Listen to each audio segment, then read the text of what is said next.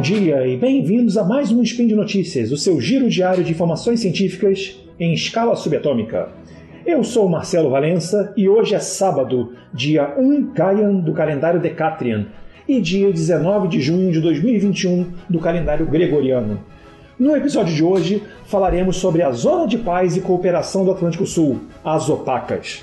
E no programa de hoje falaremos sobre o que é as OPACAS, por que ela não funcionou e por que ela retornou logo depois. Quais são as suas potencialidades e qual a importância dela para o Brasil? Speed Notícias.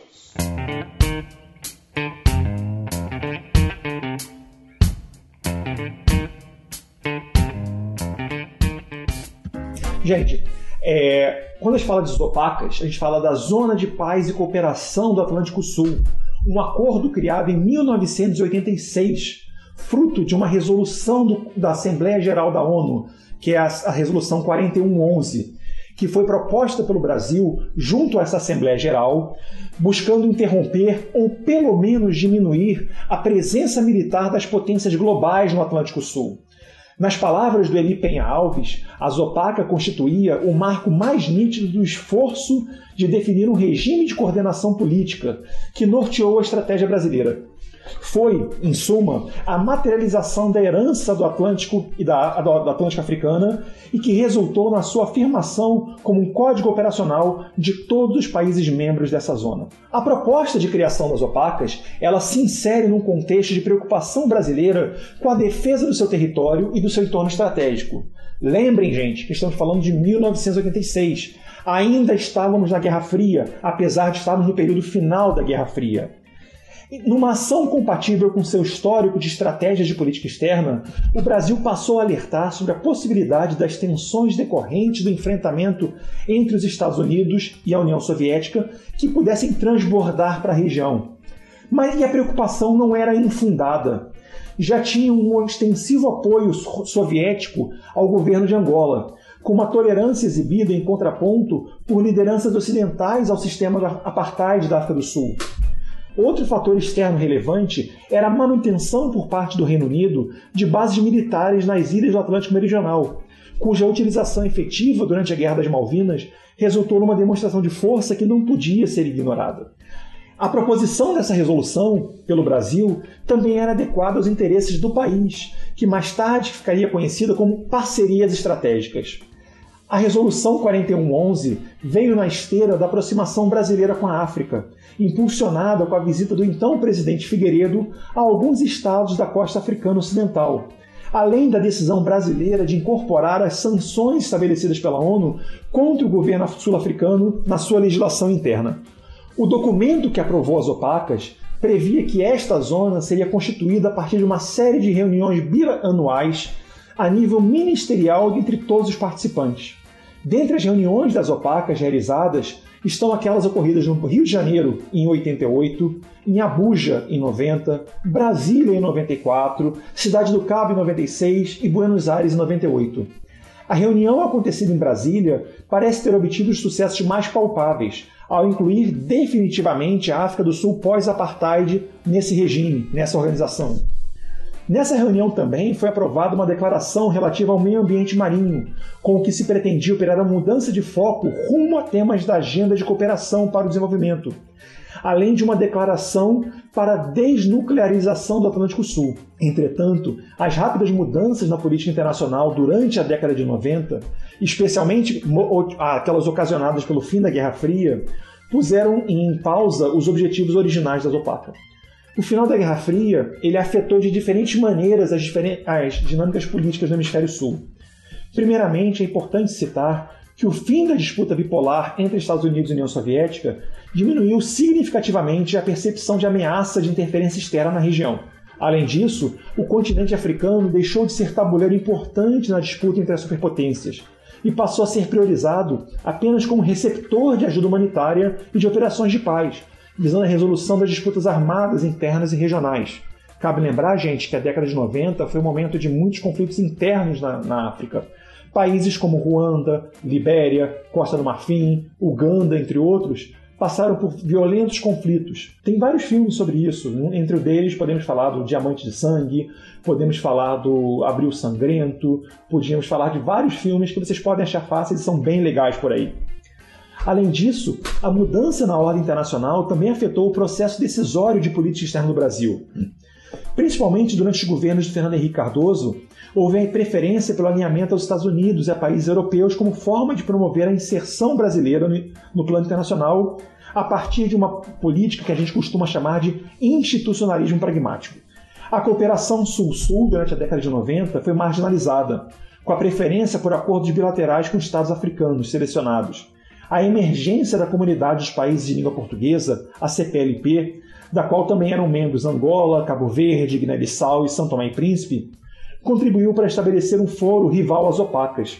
O mesmo pode-se dizer do Fórum IBAS, que envolvia, além da África do Sul e o Brasil, a Índia.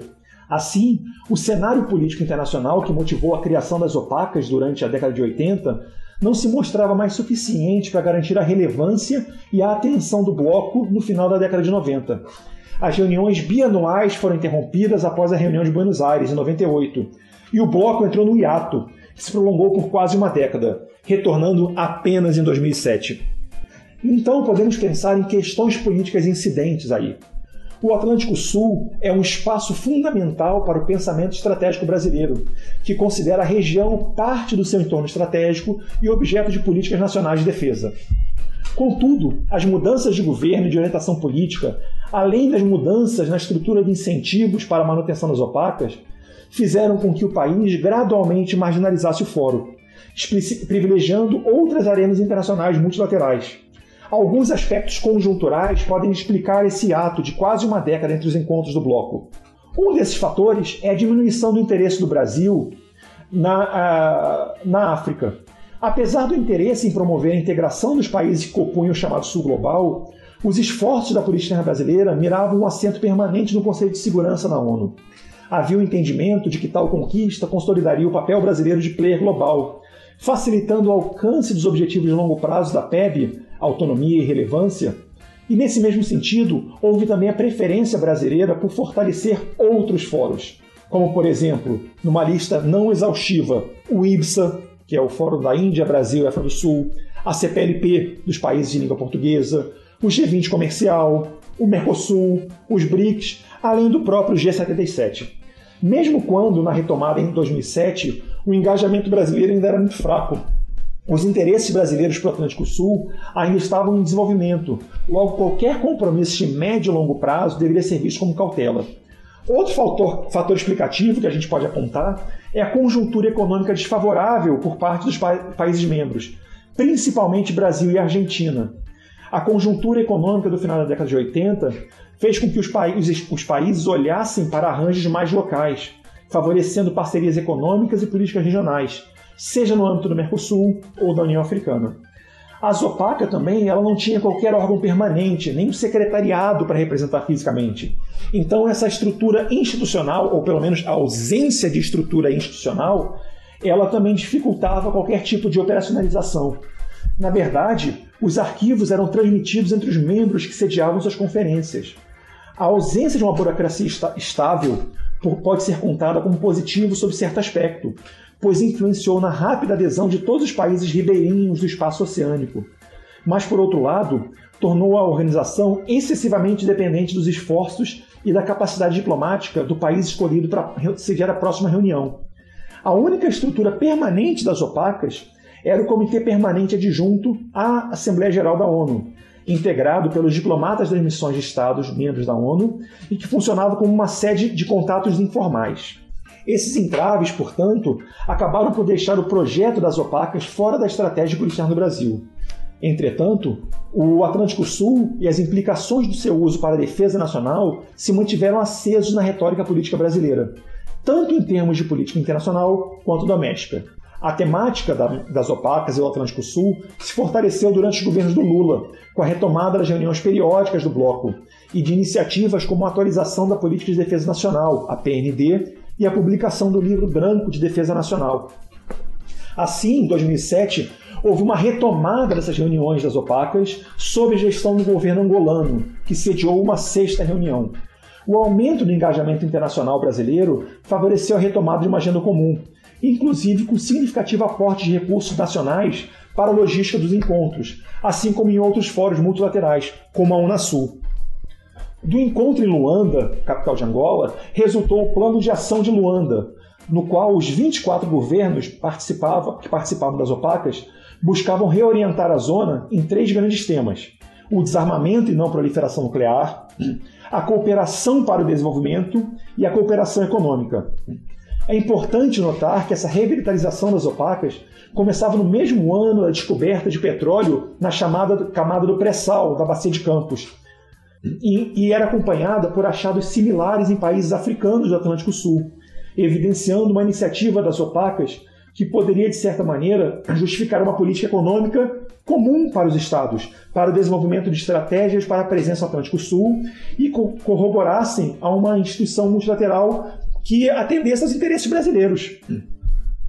Apesar dos avanços que foram significativos, o plano de ação proposto na reunião seguinte, Montevideo, se voltava a temas de cooperação, como a exploração dos recursos minerais marinhos, a jurisdição nacional na área administrada pela Autoridade Internacional dos Fundos Marinhos.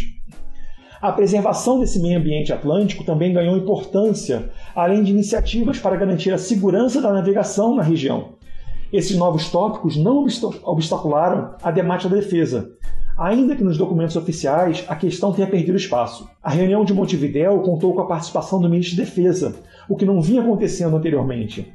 As declarações emitidas na ocasião mostram que as opacas vinham se configurando como um espaço de contestação a possíveis ingerências da OTAN no Atlântico Sul, em vista dos objetivos globais que a OTAN buscava naquele momento. O encontro de Montevideo, que foi em 2013, foi também a, a, a última reunião bianual. E a reunião seguinte, que estava prevista para acontecer em Cabo Verde, 2015, não houve. Coincidiu também com o esvaziamento das reuniões opacas o menor interesse brasileiro na política externa, primeiro com a Dilma, depois com Temer.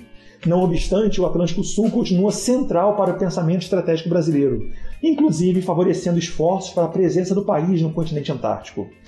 Apesar da breve atenção institucional na época da criação, lá atrás, em 86, os princípios que nortearam a criação da Zopaca têm papel ativo e relevante no imaginário político brasileiro.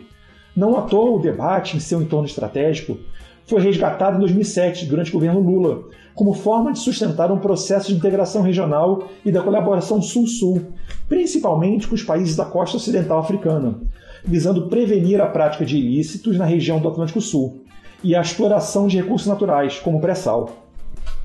Assim, alguns desafios podem ser lançados para refletirmos e para pensarmos para o futuro. Em termos domésticos, é, de que forma a, a Zopaca ela permite a construção, a, a constituição de uma consciência naval junto à sociedade civil? De que forma incentiva iniciativas como as opacas e temáticas correlatas podem fortalecer o papel do Atlântico Sul junto à sociedade civil brasileira. No plano de formulação de estratégias de política externa, a premissa das opacas está presente em temáticas tão variadas quanto estratégias de defesa, colaboração regional e internacional, além da exploração de recursos naturais, entre outros. As opacas também é apontada na Política de Defesa Nacional, PND, de 2005, como um arranjo necessário para a segurança da região do Atlântico Sul e de interesse estratégico para o Brasil.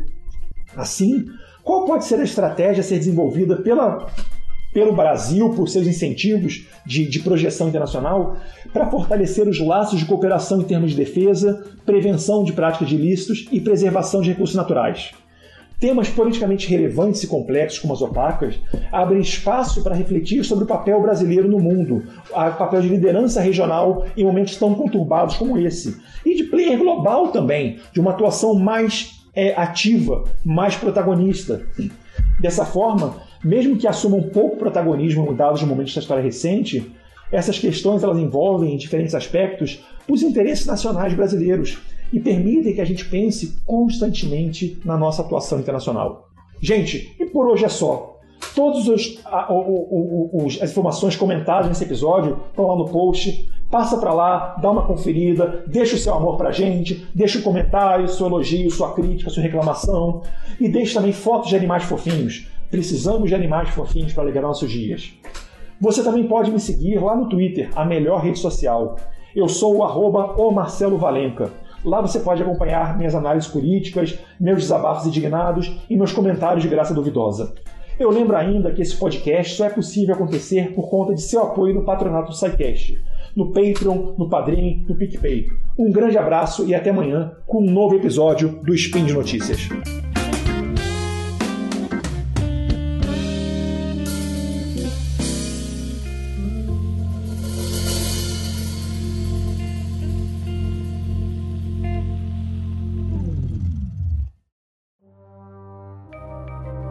Este programa foi produzido por Mentes Deviantes. deviante.com.br